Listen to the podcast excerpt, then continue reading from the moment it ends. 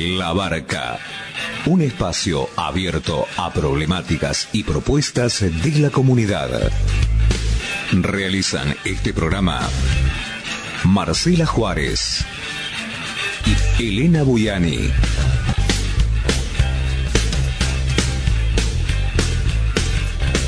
Depende de vos a qué puerto querés llegar.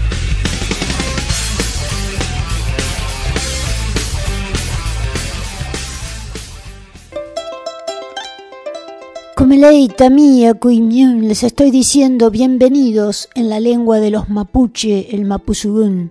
Noja Elena Buyani Cani, les digo en quechua que mi nombre es Elena Buyani.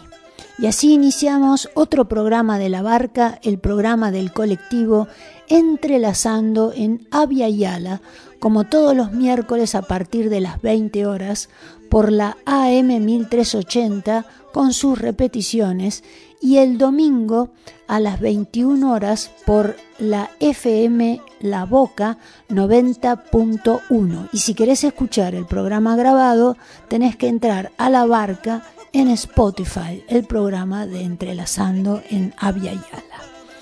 Y vamos a hablar de Jujuy, no hay otra, no se puede hablar de otra cosa. Todo el material que van a escuchar ahora nos ha sido enviado por Mercedes Maidana, que es de la defensora de la laguna de los Pozuelos, no es la que está en la lista de detención. Eh, les informo que se han librado órdenes de detención de 22 personas eh, con documento y domicilio en la localidad de Humahuaca de la manera más irregular e ilegal posible. La que encabeza esa lista es Mercedes Adriana Maidana, que es docente y además indígena. Vamos a escuchar qué es lo que nos dice Mercedes Adriana Maidana. No son los otros el pueblo, el pueblo somos nosotros. Lo digo porque cada vez que abuso de la palabra digo que no solamente hablo por ser docente, hablo porque por todo lo que yo soy. Sí, yo soy indígena, soy india y estudié para defender justamente toda esta tierra. Eso me enseñó mi madre, eso me enseñaron mis abuelas.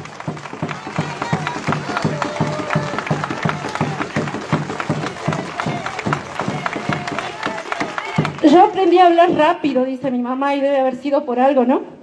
Pero bueno, aquí estamos de pie y me emociona realmente decir que celebramos un mes de resistencia, un mes de coraje, un mes de valor, un mes reivindicando un montón de causas que estaban escondidas, tapadas, que ni siquiera nosotros terminábamos de ver.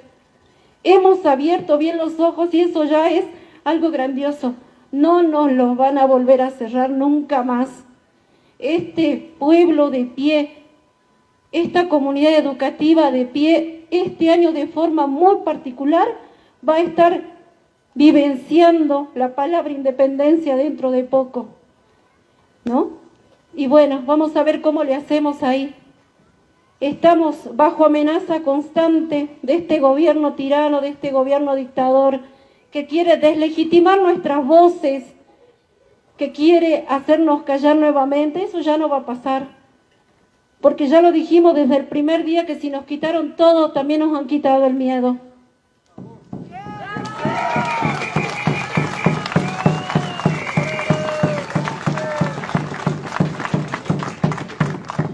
En la memoria de nuestras mujeres, de nuestras guarmis, de nuestras guerreras, las que nos han antecedido, traigo esta voz que grita bien fuerte, libertad, dignidad, educación y territorio. ¡Jayaya, pueblos indios! Jayaya, la docencia jujeña. Jayaya, pueblo mahuaca. No nos han vencido y no nos vencerán. Acaban de escuchar ustedes a Mercedes Adriana Maidana, eh, una de las que Morales busca eh, detener eh, precisamente por defender sus derechos. contra una dictadura. Y estas palabras las dijo en Humahuaca. Ahora vamos a escuchar al doctor Nayar, que es defensor de las víctimas de la finca El Pozo, que nos va a aclarar de una manera simple y sencilla por qué la constitución de Morales es nula y cuáles son los delitos que ha cometido Morales que justifican que primero no sea más gobernador y segundo que exista una intervención federal que evidentemente no sucede porque hay complicidades de negocios extractivistas. Pero si tenían alguna duda sobre lo que pasa en Jujuy, el doctor Nayar lo aclara con toda facilidad. Escuchemos. Moral, ¿no es cierto? O sea, tenemos judicial en la provincia de Jujuy. Me pregunto. Moral, ¿no es cierto? O sea, ¿tenemos alguna duda de que el Poder Judicial no es independiente, de que lo gobierna Morales? No, ¿no es cierto?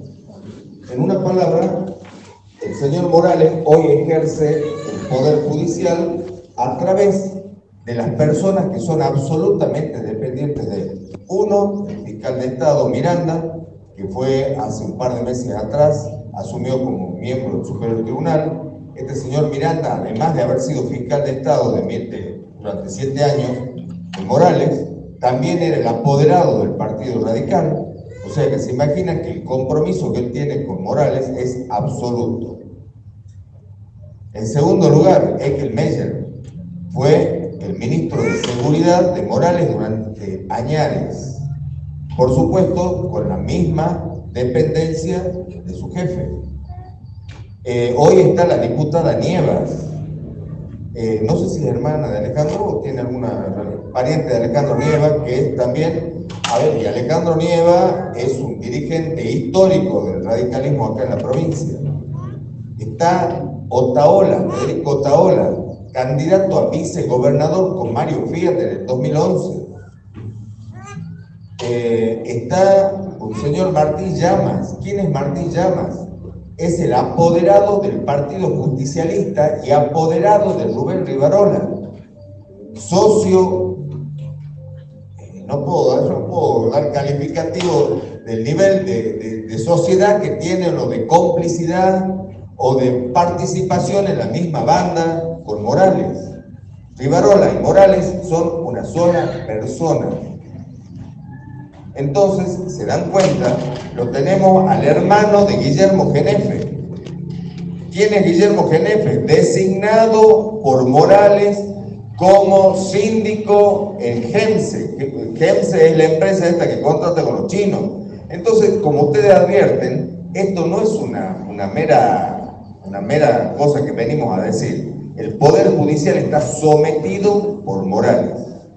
Y los jueces inferiores también están sometidos por Morales, no solamente porque designó una enorme cantidad de jueces y fiscales, sino, sino fundamentalmente por el hecho de que los jueces inferiores están bajo el poder disciplinario del superior tribunal. Por lo tanto, cuando los jueces inferiores dictan una sentencia que no le gusta al superior tribunal o que no coincide con, con las órdenes del superior tribunal, ya saben lo que les pasa a los jueces inferiores.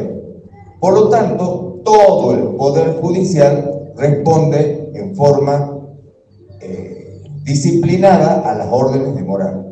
Ahora, si Morales cometió un delito y nosotros lo vamos a denunciar en ese Poder Judicial, ¿ustedes creen que podemos lograr algo?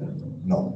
Entonces significa que el gobernador de la provincia goza hoy de impunidad absoluta él puede hacer lo que se le dé la gana porque no hay quien lo juzgue ni quien lo condene. Ahora, si yo me mando una macana o él me atribuye haberme mandado una macana que no hice, él me hace condenar en el acto como está pasando hoy con los docentes y con la gente de Humahuaca, que ha ordenado detener por imputándole delitos absurdos delitos absurdos. y ha hecho una detención en masa. ¿Por qué hecho esa detención en masa? Porque la justicia le responde a él. Entonces, para nosotros es un estado de indefensión, estamos indefensos y él es impune. En una palabra, este es el problema que hay cuando Morales toma, toma la conducción del Poder Judicial. Esta es una parte. La segunda parte, este señor un día decidió que quería reformar la constitución. ¿Alguien de ustedes supo cuando salió la ley que declaraba la necesidad de la reforma, supo qué era lo que querían reformar? Nadie, absolutamente nadie. Ahora, ¿quiénes, dictaron, ¿quiénes dictaron la ley de reforma de la constitución? los representantes del pueblo. ¿Quiénes son los representantes del pueblo? Los legisladores que todos, incluido el que habla, votamos.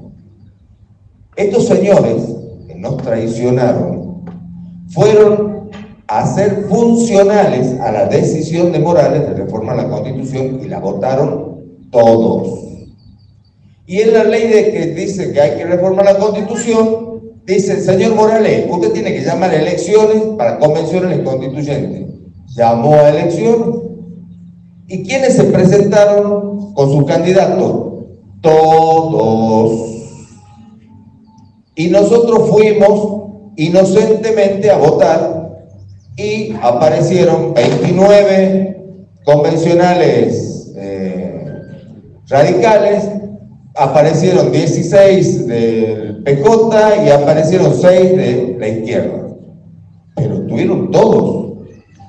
Y esos señores que fueron electos por nosotros, por el pueblo, asumieron las funciones y juraron respetar la constitución, todo lo habido por haber.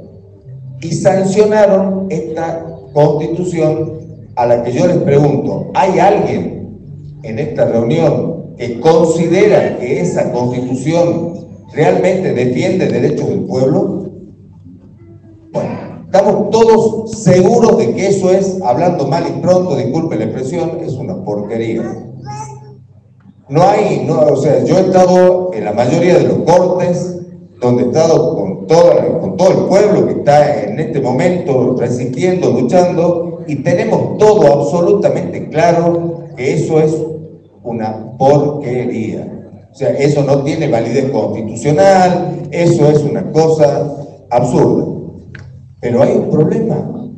La sancionaron nuestros representantes. Nosotros le dimos el poder a ellos para que sancionen esa constitución. Por lo tanto, esa constitución, así digamos lo que queramos, es válida. Y para reformar la constitución hay que llamar otra convención constituyente. Y mientras esté Morales en el gobierno, ¿quién cree que van a ser mayoría de nuevo en esa convención constituyente? De ese partido. Entonces la pregunta es, ¿esa es la solución? Entonces la otra solución muchos de mis colegas es, bueno, pero tenemos que pedir que se declare la inconstitucionalidad del artículo que viola los derechos de los pueblos originarios, las tierras comunitarias, el derecho al agua. Acá con el colega hablábamos recién. Ustedes, la mayoría probablemente hayan tenido alguna relación con un juicio. ¿Cuánto dura un juicio? Diez años. Entonces, si yo voy a plantear la inconstitucionalidad, no tengo más alternativa que plantearle la justicia. Porque está bien, yo digo que es inconstitucional, pero Moro le dice que no. ¿Quién tiene razón? ¿Quién va a resolver quién tiene razón? La justicia. ¿Qué justicia? La de Morales. Porque la Corte de la Nación, esto no es un problema federal, esto es un problema local. Y si vamos a la justicia provincial, de arranque 10 años. Y mientras estemos, litigando, discutiendo, los abogados diciendo un montón de cosas, la constitución sigue vigente. ¿Y saben qué es lo peor? Morales sigue gobernando. Y peor que Morales siga gobernando, sigue haciendo los monstruosos negocios y violando los derechos de las comunidades, el derecho a la propiedad comunitaria, violando el agua, violando todo. ¿Me entienden? Entonces, esta es la razón por la cual yo no vengo hoy a hablar sobre si el artículo tal es inconstitucional o el artículo cual es valioso. No, porque no tiene sentido. No tiene sentido porque esa es una cuestión de abogado para estar 10 años litigando en un poder judicial que estoy sabiendo que me va a dar por la cabeza y mientras yo estoy meta litigando, hay un tipo que sigue gobernando, violando nuestros derechos, metiendo en cara a la gente de Humahuaca, descontando los haberes de los docentes. Entonces, ¿qué puedo venir yo como abogado a hacer este tipo de planteo, a distraerlos? Porque si yo hago eso, es lo que Morales quiere. ¿Qué quiere Morales? Que discutamos de eso. ¿Por qué quiere que discutamos de eso? Para que no entremos a ver los delitos gravísimos que cometió él. Mientras nosotros discutimos si el artículo tanto viola los derechos de las comunidades, él sigue choreándole a las comunidades desde el poder. Él sigue conduciendo el poder judicial. ¿Me entienden? Entonces, yo no puedo venir a hacerle juego a Morales, que todos quisieran escuchar de que yo digo de que el artículo tal es inconstitucional por esto, el artículo cual es inconstitucional por aquello. Vean, ustedes podrán no saber la parte técnica, pero saben que eso es inconstitucional. Por ese motivo están todos acá. Ahora, la solución no es la declaración de inconstitucionalidad ni la derogación de la constitución, porque para derogar la constitución tenemos que llamar a otra constituyente, porque esa constitución que tenemos hoy, le guste o no le guste, la, la sancionaron nuestros representantes. Le guste o no le guste. Y la inconstitucionalidad no la puede declarar Morales, ni la puede declarar Fernández, ni la puede declarar la ONU. Señores, las constituciones, cuando tienen cláusulas, y las constituciones provinciales, cuando tienen cláusulas que violan derechos y garantías de la Constitución Nacional, la resuelve la justicia. ¿Les gusta? Bien. ¿No les gusta? No soñemos con soluciones mágicas de ese tipo. Ahora, la pregunta es si yo vine a traer únicamente pálidas. Eh, no, no porque advierto que pueden haber soluciones. La primera de las soluciones, vamos a la constitución, que quizá es la parte que a más les interesa. Eh, lo primero, lo primero con esto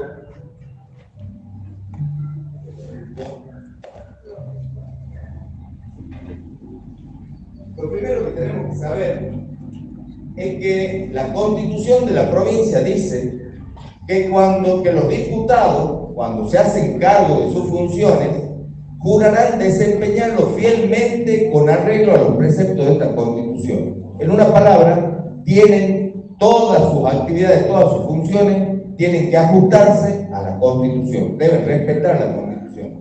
Y lo mismo dice el gobernador, dice, al tomar posesión de su cargo, el gobernador jurará ante la legislatura cumplir y hacer cumplir la constitución. ¿Para qué estoy diciendo esto? Porque precisamente es lo que no hicieron. ¿Qué es lo que hizo, qué es lo que dice la constitución el artículo 100? Dice, los convencionales constituyentes no podrán desempeñar ninguna función o empleo y la mayoría eran diputados nacionales, diputados provinciales, pero había uno que era el gobernador de la provincia. Eh, pero, eso, eso después, lo, después lo charlamos porque eso es gravísimo.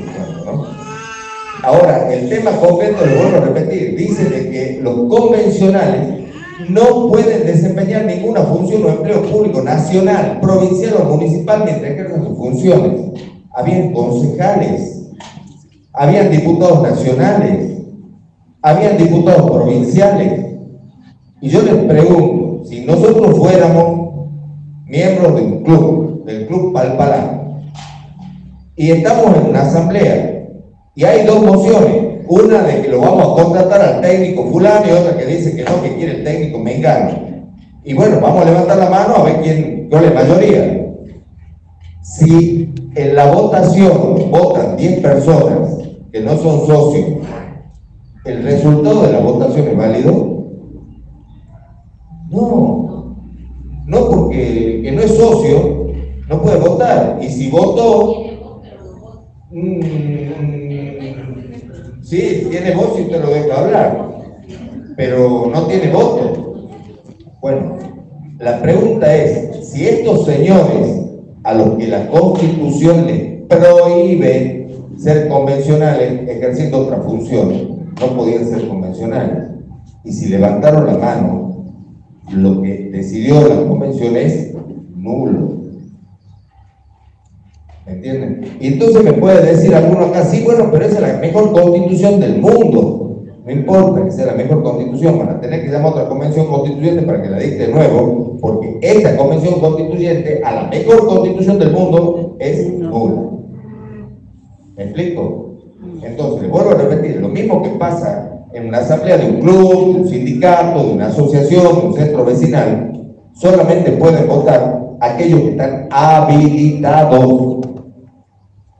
¿Qué dice pero esto de los diputados y los demás, no solamente lo dice el artículo 100, miren lo que dice el artículo 131.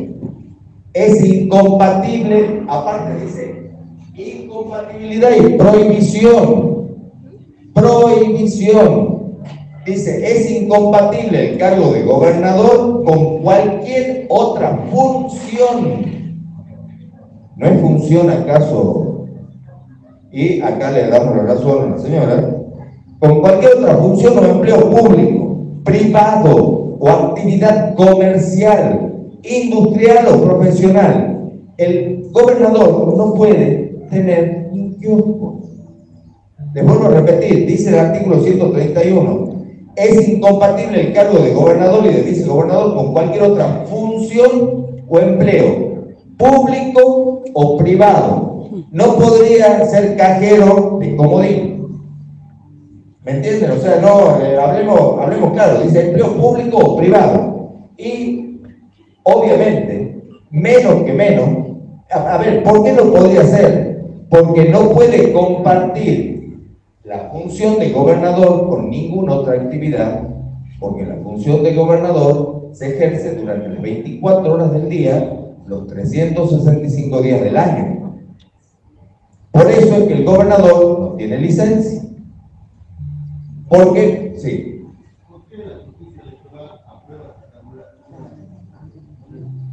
Pero me parece que uno de los esclavos morales se llama Federico Taola. Federico Taola fue candidato a vicegobernador con Mario Fier en el 2011, miembro importantísimo del Partido Radical, ¿quién es el presidente de la Junta Electoral? La Junta Electoral es Morales, es la suma del poder público. Morales tiene el, el Tribunal Electoral, tiene el Superior Tribunal de Justicia, y ya les voy a contar lo de la justicia federal. Lo que pasa es que esto es una suma tan grande de delitos como uno no se puede dar una idea. ¿Me? Entonces, ¿qué pasó con esto? Este señor no podía ser jamás convencional constituyente y si no podía ser convencional, menos que menos podía conducir, presidir, dirigir la convención constituyente. Por lo tanto, cada vez que Morales decía, a ver, levante la mano, no existe. Por lo tanto, la constitución que se dictó, le vuelvo a repetir, no es inconstitucional, es nula. ¿Por qué? Porque estos señores que estuvieron ahí, y fundamentalmente Morales, violaron la constitución. Por eso yo comencé hablando de que los, los diputados y el gobernador, cuando asumen, juran respetar y hacer aplicar la constitución. Ahora, la constitución decía que ellos no podían ser constituyentes. ¿Cómo? Pero si ellos juraron por la constitución y la constitución le dice que les prohíbe. Se limpiaron lo que ustedes ya saben por la constitución. Bueno, eso es gravísimo. Entonces, este señor ejerció poder constituyente, poder judicial y obviamente el poder legislativo que son todos empleados de él. Eso lo que antes era una monarquía, de un poder absoluto. Ahora, ¿qué es? Les explico esto para después poder leer la Constitución. ¿Qué es la República? Nosotros decimos, ¿a dónde vive usted? La República Argentina. ¿Y qué es la República? Ah, la República. El sistema republicano. Ahora, lo que nosotros tenemos que saber de arranque es qué es el sistema republicano, porque eso es lo que vamos a ver en la Constitución. Cuando hablamos del sistema republicano, principal, la principal nota eh, tipificante, definitoria del sistema republicano es división de poderes. Sistema republicano es división de poderes, eh, responsabilidad de los funcionarios públicos, transitoriedad de los mandatos, eso es el sistema republicano. Pero uno de los caracteres, definitorios es división e independencia de los poderes. Los poderes, el judicial, el legislativo, el ejecutivo, son absolutamente independientes y se controlan entre ellos. ¿Me entienden, no es cierto? O sea, cuando yo digo que vivo en la República Argentina, digo que vivo en un Estado donde hay división de poderes. Vuelvo a preguntar, ¿hay división de poderes en Jujuy? No hay división de poderes. Hay la suma del poder público. ¿Qué dice, qué dice la Constitución Nacional? Ya estamos hablando de Constitución Nacional. El artículo 5 dice, cada provincia dictará para sí una constitución bajo el sistema representativo republicano. Cuando dice que la constitución es bajo el sistema republicano, está diciendo división e independencia de los poderes. De acuerdo con los principios de declaración y garantía de la constitución. Y que asegure su administración de justicia. La Constitución dice, la Constitución Nacional dice que tiene que asegurar su administración de justicia. La justicia no es para Morales, es para el pueblo. Y la pregunta es, ¿nosotros tenemos acceso a la justicia? No. Entonces, de arranque, no tenemos ni división de poderes, es el sistema republicano, ni administración de justicia. Violamos el artículo 5. En los hechos está violado el artículo 5. ¿Qué dice el artículo 6? El gobierno federal interviene, gobierno federal interviene, intervención federal, gobierno federal, ¿quién es el gobierno federal? Interviene en el territorio de las provincias para garantizar la forma republicana de gobierno. ¿Cuándo va a venir a garantizar la forma republicana? Cuando acá esté violada. Si acá no se violó la forma republicana, ¿qué va a venir a garantizar la forma republicana? ¿Cuándo tiene que venir el gobierno federal, intervenir el gobierno federal? Cuando acá está violada la forma republicana de gobierno. ¿Me entienden? Entonces, eh, acá, ¿y qué pasa cuando el gobierno federal interviene en la provincia? Lo que pasa es que el gobierno manda un interventor y suprime los tres poderes al diablo los legisladores, al diablo el ejecutivo y al diablo el superior tribunal. Lo cual, por supuesto, el día que se intervenga la provincia, todos los que estamos acá, más el resto del pueblo que está en la plaza, y decirle al interventor que no viene a hacer la misma de Morales, a poner a su hermano, a su primo y a su tío en el superior tribunal y hacer lo que se le dé la gana, porque el pueblo ya ha demostrado de que acá los ellos son representantes del pueblo, no son mis patrones. ¿Entienden? Entonces hay que estar ese día y decirle, guarda Franco, que acá no va a hacer lo que se te dé la gana. ¿Me entienden? Entonces, y eso es lo que hoy hemos logrado con la presencia de acá y con la enorme cantidad de personas que hoy están ejerciendo sus derechos con un costo y un sacrificio enorme en las rutas. Entonces, ¿qué es lo que yo estoy proponiendo? Lo que yo estoy proponiendo como solución es exigirle, porque acá no dice que el, gobierno federal podrá si tiene ganas y... No, no, no. Dice, el gobierno federal interviene en el territorio de las provincias cuando no se garantiza la forma republicana de gobierno. ¿Me entienden? Entonces, ¿qué es lo que tenemos que hacer? Decirle al presidente de la nación que deje de hacerse lopa, porque estas cosas Fernández las conoce igual o mejor que lo que las conocemos nosotros, pero como ustedes saben, el que no llora, no mama.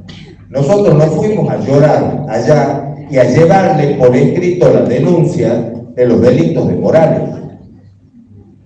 Entonces lo que hoy hay que hacer es sentarse en la mesa del presidente de la Nación, leerle el artículo 5 y 6 y explicarle de que en Jujuy no hay poder judicial y que Morales se chupó el poder constituyente.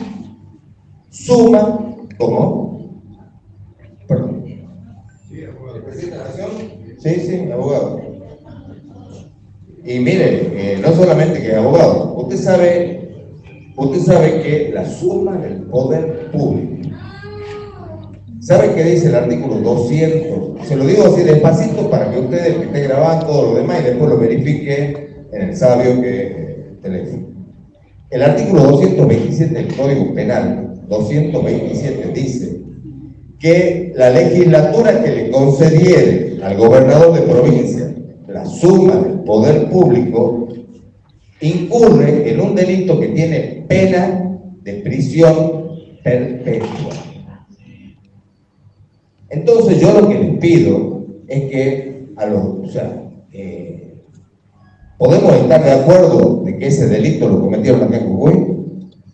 Bueno, y podemos estar de acuerdo que si yo me robo una billetera soy un delincuente. Y si él se chorea el poder judicial, ¿qué es? Un delincuente, señores. El que comete un delito se llama delincuente. Ah, si lo soy yo, si soy delincuente. Si es él, es una cuestión política. Pero estamos todos locos. Decir que esto es una cuestión política es encubrirlo. Señores, no es una cuestión política chorearse una billetera y tampoco concentrar en una persona todos los poderes. Chorear una billetera, no sé, tiene, creo que tiene dos años de prisión. Chorearse el poder judicial y el poder constituyente tiene pena de prisión perpetua. Un homicidio tiene hasta 25 años. Chorearse el Poder Judicial tiene prisión perpetua. Es el delito más grave que tenemos en el Código Penal. Desde Jujuy ha hablado el doctor Nayar, defensor de las víctimas de la finca El Pozo. Y ahora nos hemos visto obligados a tener que cortar o fragmentar la entrevista que le hicimos a Guillermo Luciano Gómez, que es parte de la comunidad Telomián Condic del pueblo Nación Querandí. Vamos a pasar la primera parte hoy y la segunda parte la escucharemos la semana próxima. Pedimos mil disculpas a esta comunidad, pero lo que sucede en Jujuy es urgente de comunicar y más estas eh, este tipo de entrevistas y de notas que aclaran con absoluta precisión qué es lo que realmente está sucediendo y además eh, clarifican la postura de los socios de Morales, los socios políticos aquí en Cava, en Buenos Aires, eh, el partido al cual pertenece, eh, las complicidades que existen con los partidos supuestamente opositores que hacen exactamente lo mismo. Así que esto queda clarísimo. Por eso eh, desde ya pedimos disculpas a la comunidad de Lomian Condic, pero es necesario transmitir estas informaciones. Así que vamos a escuchar ahora la entrevista a Guillermo Gómez de la comunidad Telomián Condic, que es del pueblo Nación Querandí. Tenemos el enorme placer, enorme placer de estar en contacto con Guillermo Luciano Gómez, que es Tatotá, que quiere decir jefe, hombre sabio, de la comunidad del pueblo Nación Querandí, Telomián Condic.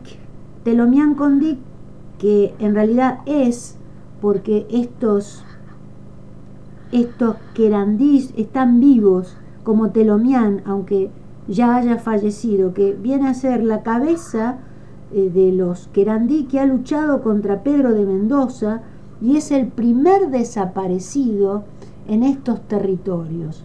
¿Cómo estás, eh, Guillermo? Un placer, Jalaná.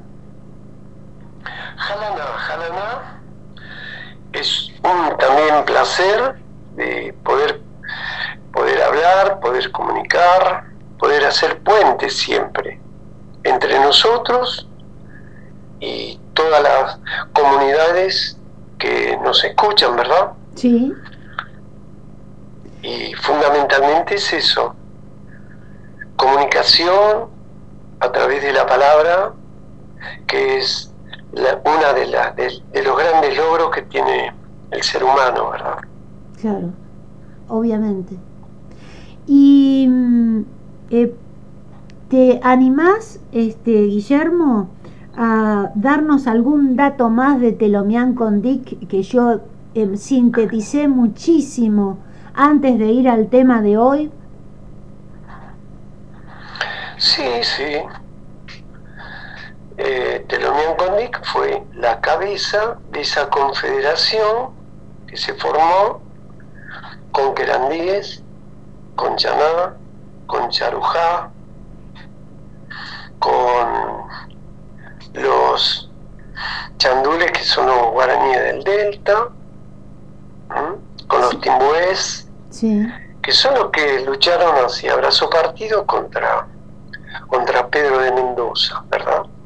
Eh, en el sitio que se le hizo al fuerte, eh, el fuerte que tenía el puerto de Buenos Aires, porque en realidad lo que hace Pedro de Mendoza es es crear el, el puerto, o sea, la parte del puerto, ¿no? Para navegar, para que los barcos vinieran. Entonces, es una punta, no era que había eh, solamente el hecho de, desarrollo, ni mucho menos. No, no, no, habían creado un, puerto, un puerto de, de, de escalaje de, las naves, ¿no? Claro. Que por cierto fueron muchísimas, porque eh, nosotros por oralidad tenemos que muchas de las naves fueron quemadas con flechas incendiarias, ¿no?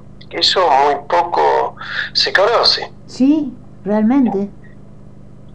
Eh, y así, así fue, ¿no? No solo, no solo que, que, fue destruido el, el fuerte, sino también que se destruyó naves. A través de, de, lo que nosotros le decimos el pri, pri, priaregua, que es eh, lo que se llama la canoa. Desde ahí, bueno, desde ahí le tocó a las naves de Pedro de Mendoza. Y una vez destruido el fuerte, bueno, no quedó más más ni menos que, que, levantar anclas, ¿no? Y a toda vela, bueno, salir, ¿verdad? Sí. Rumbo para la zona del Paraná al norte, ¿verdad? Eh, y bueno, Pedro de Mendoza se va. Ahora, eh, Telomian Gondi, después para la época que va viniendo Juan de Garay, ¿no? es, uno, es el jefe que, lo toman preso eh, y, lo, y lo llevan, digamos, para el lado de, de Río de Janeiro. ¿no? Esto más o menos ocurre también eh, en tiempos de, de la época de Mendoza, ¿verdad? Pero la lucha más grande se tiene con, con Juan de Garay, ¿verdad? Juan de Garay es el que viene, viene desde Asunción con, con todo el ejército, pero también viene acompañado por guaraníes, eh, asimilados, digamos, a, a la corona. Claro. Eh, y bueno, entonces es apresado y, y desaparecido de lo Condí. Sí. O sea que vino de, vino de la lucha de, porque se lo llevan, se lo llevaron a Brasil, en Brasil se escapa, es ayudado por otros hermanos de la zona, de lo que es de lo que es eh, lo que son los los guaraníes ¿no? de esa de esa zona que ahí eh, llevan acompañado otros nombres y bueno, se vuelve para acá y, sigue la lucha. Y es donde después desaparece. Eh, por eso decimos el primer desaparecido de, de, estas tierras, ¿no? Eh, y van quedando otros, digamos, otros jefes como, como en los sectores de los baguales y todo eso, que también tienen que ver con, con telomeando. Claro. Por razones de, parentesco. O sea que eh, sí, siempre en lucha.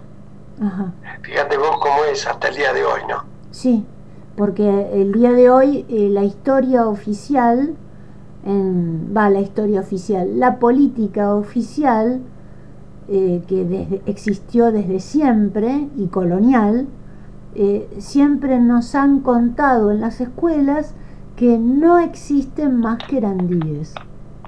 Y ahora, ¿yo con quién estoy hablando? Con un querandí, parte de una comunidad, de varias comunidades que están en el territorio y sin embargo a nosotros nos cuentan que no, que han desaparecido, que ya no hay más. Es una invisibilización brutal que hay que eh, combatir a toda costa. Eh, por eso para nosotros es un enorme privilegio el que ustedes hayan aceptado eh, continuar con estas entrevistas para que la gente realmente empiece a descubrir la cantidad de mentiras que nos han dicho para manipularnos y esclavizarnos.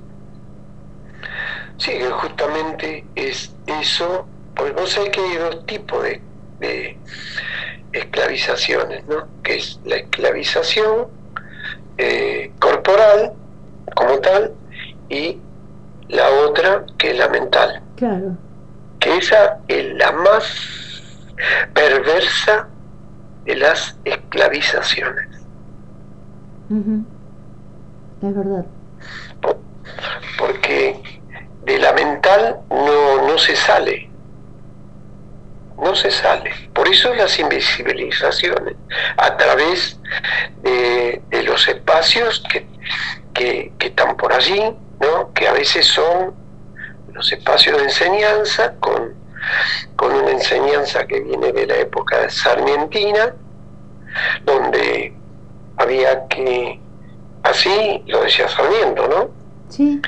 Que había que regar la tierra con, la sangre, ¿no? De, indios, gauchos y, y, todo lo que fuera así. Y traer esa nueva, fíjate vos, el racismo. Sí, terrible de Sarmiento de traer esa nueva sangre de eh, Europa. Pero de Europa, de, de, determinados lugares de Europa.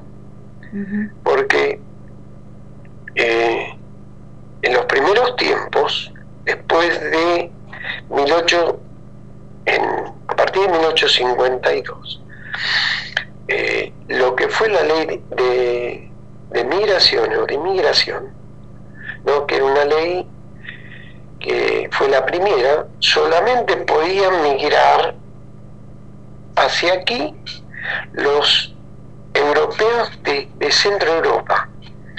¿A qué era Centro Europa? Era Alemania. Y había un señor que tenía título eh, nobiliario que se llamaba Barón de Hirsch.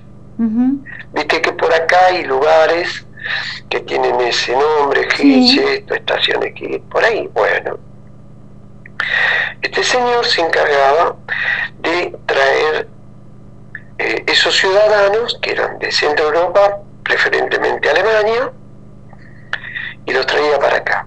Había dos puertos, Buenos Aires y el puerto de Nueva York. Hacía esos viajes el varón de Hirsch. Uh para acá y llevaba para allá. O sea que, fijémonos eh, eh, como, como nuestro docente maestro eh, Sarmiento con su cabeza y todas sus cosas, como, como privó su pensamiento para eso, ¿no? Y bueno, y así quedó. Y tras eso, eso fue la base para lo que vino después. Claro. ¿No? Sí. Que no terminó, que continúa. No. Que continúa. Que continúa. Y sigue, y sigue, y continúa, y fijémonos de qué manera, ¿no? Continúa con lo que tenemos en Jujuy. Claro, obviamente.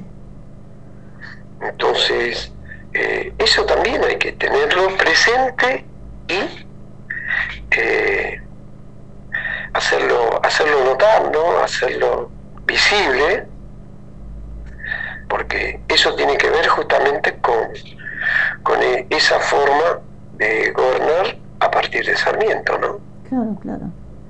Y esto no es solo visible en Jujuy, se ve también en Salta, en Chaco, en Formosa, en Santiago del Estero, bueno, en todas las provincias, absolutamente todas incluida la provincia de Buenos Aires, ¿no? Claro, y aquí en ciudad, como es una ciudad cosmopolita, donde, digamos, eso es una, una charla que a veces solemos tener, eh, personas que vienen de otras provincias, ¿viste? Y de otro lado, vienen acá y se olvidan, se olvidan. Se olvidan de, de lo que de lo que pasa en, en la provincia, se olvidan, la lucha no, no son, no, se dan, porque Ciudad de Buenos Aires parece que fuera el territorio de, no sé, de lo, del olvido, el surmenage, ¿no? Y, y, las cosas que pasan acá, ¿no? Entre nosotros las que nosotros eh, promulgamos, que, que la invisibilización del pueblo que era ¿viste? A nosotros a veces propios hermanos eh, ¿viste? No, y te invisibilizan, ¿viste? No? Y tenemos que decir, hermano, por favor, si, si, nosotros estamos todos en la, en la misma lucha. No somos uno más, más que otro. Obviamente. Somos todos iguales. Cuando, cuando prenden el fuego y ponen el caldero eh, para, con agua, eh, vamos todos adentro, ¿eh? No es que nos quedamos afuera. Y bueno, ese es un tema que lo venimos eh, charlando de hace muchísimo, pero muchísimos tiempos, no nosotros, sino también nuestros ancestros. Claro, por supuesto. ¿Y qué te parece, eh, Guillermo, si hablamos un poco de por qué tenemos que hablar o relacionar a la reserva eh, que existe en la ciudad de Vita y qué relación tiene con el pueblo querandí, porque esto también nos lo han negado. ¿Por qué no nos explicás un poquito qué relación hay territorial con esta reserva? Explícanos, explayate con todo, con toda libertad. Lo que pasa es que tenemos que pensar que antes que, que la ciudad de Buenos Aires fuera ciudad de Buenos Aires, era todo provincia de Buenos Aires. Sí. ¿no? Entonces había un puerto que pertenecía a la, a la provincia de Buenos Aires, el puerto de, Buenos Aires, por el cual donde eh, se producían todos los embarques y de ahí eh, se iban a Europa, ¿no? Sobre todo las carnes, cueros y todo eso, Inglaterra. Sí. Eh, por allí andaba Belgrano diciendo, mandamos eh, materias primas cuando tendríamos que mandar zapatos, cinturones, ¿no? Claro. Eh, eso lo decía Belgrano, ¿no?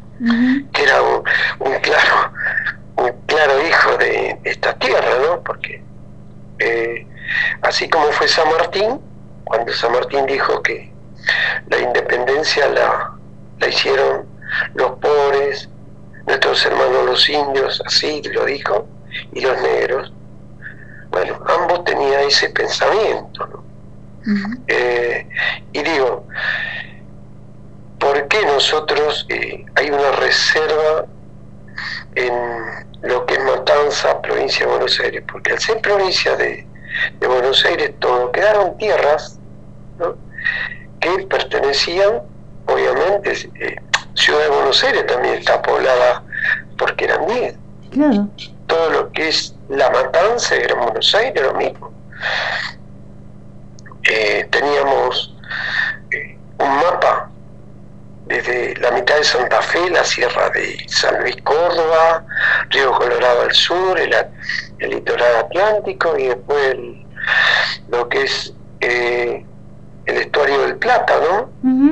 Junto con lo que es el, el Paraná, el Uruguay, parte de Entre Ríos, lo que es la República Oriental, porque tenemos que pensar también que los charrúas son nuestros hermanos Claro. Como los chanás, como los timbúes, como aquellos chandules de las islas que son guaraníes, que no pertenecían al territorio, ¿no?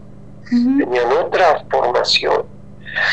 Y bueno, todo, todos nuestros hermanos se juntaban en lo que es la isla de Chihuahua y ahí compartían sus saberes, ¿no? su formación y bueno, sus intercambios. Fundamentalmente eso. Por eso había una unidad de una unidad de criterio y una unidad de lucha, eh, porque el que nace en un territorio, al territorio uno lo quiere. Claro. ¿no? Claro. Entonces, nosotros somos tierra, ¿no? ¿Viste? No somos dueños de, la tierra, estamos en la tierra. Pero bueno, nos alberga esta tierra y la tierra no, digamos, la queremos porque tenemos, tenemos tiempo en, en esta tierra, ¿no? Y en esto, y en estas aguas. Entonces uno lucha por el lugar. Claro. Ahora, el tema de la reserva es porque son territorios que ahí han estado nuestros ancestros y son lugares que alguna vez eh, y no se tocan porque fueron creados para tal. Esto, digamos, es eh, una época contemporánea, ¿no? Pero al ser tierra nuestra, también ahí tuvo mucho que ver. En el, porque esto viene de la parte política. ¿Por qué esos lugares aún hoy conservan eh, arboledas, conservan la parte de los bosques? Esto tuvo un sentido muy, muy claro. Y voy a entrar en política, disculpame. No, por favor. Eso este. fue creado por Pistarini cuando se hace el, el aeropuerto de Ezeiza. O sea que ese lugar tenía que ser un lugar de oxígeno. ¿no? Entonces, los territorios en los cuales estaban nuestros ancestros fueron respetados. Así como he respetado tres ombúes, he respetado la reserva, pero todo viene del mismo lugar. Es lo mismo que lo que es Laguna Rocha, toda esa parte, porque conforman ese pulmón grande de, transformación, ¿no? porque ahí ya viene la parte de transformación de gases, ¿no? a través de, de los árboles, ¿no? Claro. Entonces, eso es, tiene que ver con la, la, la biovía ¿no? que tenemos nosotros alrededor, ¿no? Ahora, también no es que se complemente con, con, la, con lo que, tenemos nosotros allí bajo, bajo, cuando decimos bajo la superficie, ¿no? A un metro veinte vos tenés ahí eh, toda la parte del resto de alfarería, en lo que tres son búes. Pero es una tierra que hay parte tomada, fíjate vos, ¿no? Qué increíble, ¿no? Es una lucha de pobre contra pobre. Claro. Producto de, volvemos al tema, producto de las la parte inmobiliaria, ¿no? Y en lo que refiere a la reserva propiamente dicha, está en un costado de lo que es la rotonda Querandí, hacia el oeste, bueno, allí está la, la reserva, donde es un lugar muy, muy interesante, que guarda las especies, hay personas que están trabajando con, plantaciones, ¿no? Eh, dándole a la tierra eh, un poco más de alimento. Y después con hay especies que son son especies eh, como como el caso del tala que hay algunas no hay todas. Hay algunas y se va logrando día a día que haya un poquitito más. Y es un recorrido donde allí eh, ojalá en algún momento podemos mandar algo de, material así visual, porque hemos filmado, pero es un lugar como para ir eh, cuidándolo porque también el tema inmobiliario se está acercando. Claro. Fíjate, ¿no? Está cercano, muy cerquita dentro de lo que es la reserva. ¿no? Claro, claro, claro. Es lo mismo que, que ocurre en Tres Ombúes. Tres Ombúes hay una hay un, eh, un decreto ley que eso fue en su momento año 1995, 95, 96, por ahí, que el Poder Ejecutivo del momento lo decreta como eh, reserva arqueológica acabas de escuchar la primera parte de la entrevista que le realizamos a Guillermo Luciano Gómez, que es integrante, parte de la comunidad del pueblo nación Querandí, Telomian Condic. Y así terminamos el programa de la barca del día de hoy, despidiéndonos diciéndote Nanechepa, que en la lengua de los huichí quiere decir levantémonos, alcémonos de una vez por todas para ser libres de una vez. Luis Pato Condorí presente, ahora y siempre. La Barca, un espacio abierto a problemáticas y propuestas de la comunidad. Realizan este programa Marcela Juárez y Elena Buyani.